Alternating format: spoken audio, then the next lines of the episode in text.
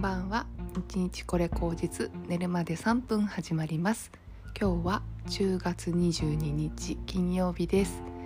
はい金曜日ですね。いやー1週間がまた終わりましたがなかなか早いですね。もう来週過ぎちゃったら10月も終わり。本当にあっという間ですね。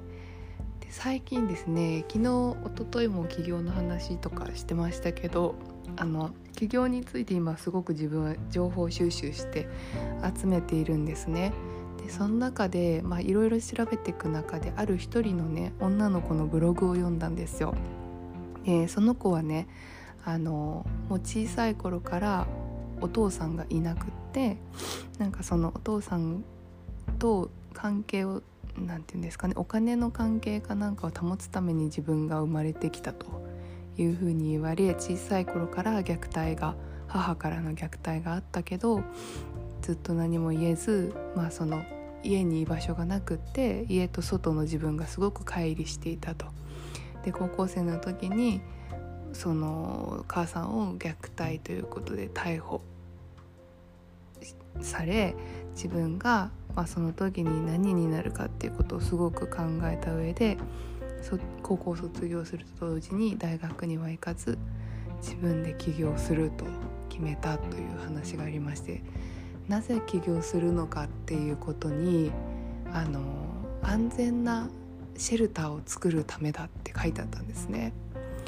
それはね私はすごくなんというか心に響きましてもう本当にそういう大変な子もいれば本当にこうサラリーマンとしてあの会社にという箱の中でまあ働き続ける人もいると思うんですけどその中で私はね感じたことっていうのはやっぱりね始終関係になるっていうその社会の構造がどうしてもその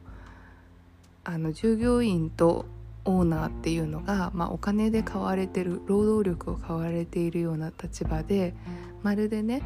なんかそのそんな風に経営者が思ってなかったとしても現実は違うんですよ。やっぱり自分がその労働という対価を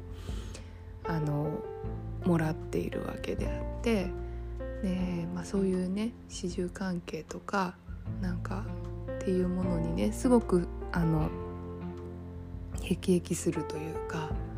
あの私も転職何回もしていますので、まあ、そういう関係性がもろに出たり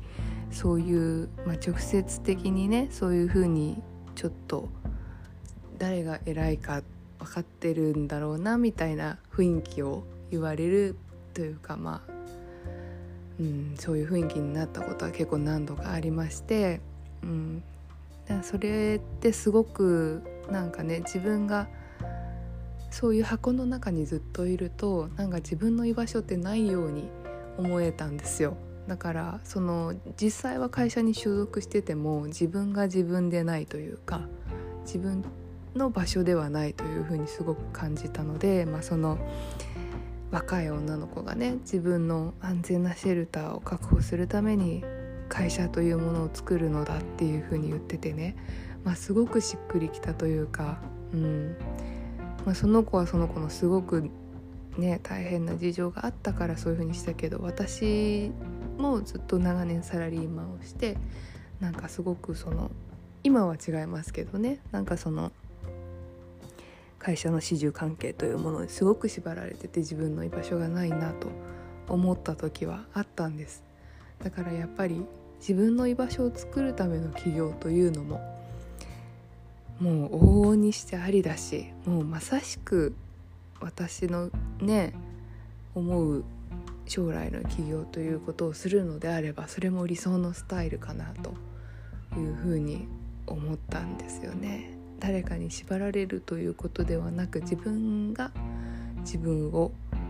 守るまずはそのシェルターというか場所を自分で作るというような意味の起業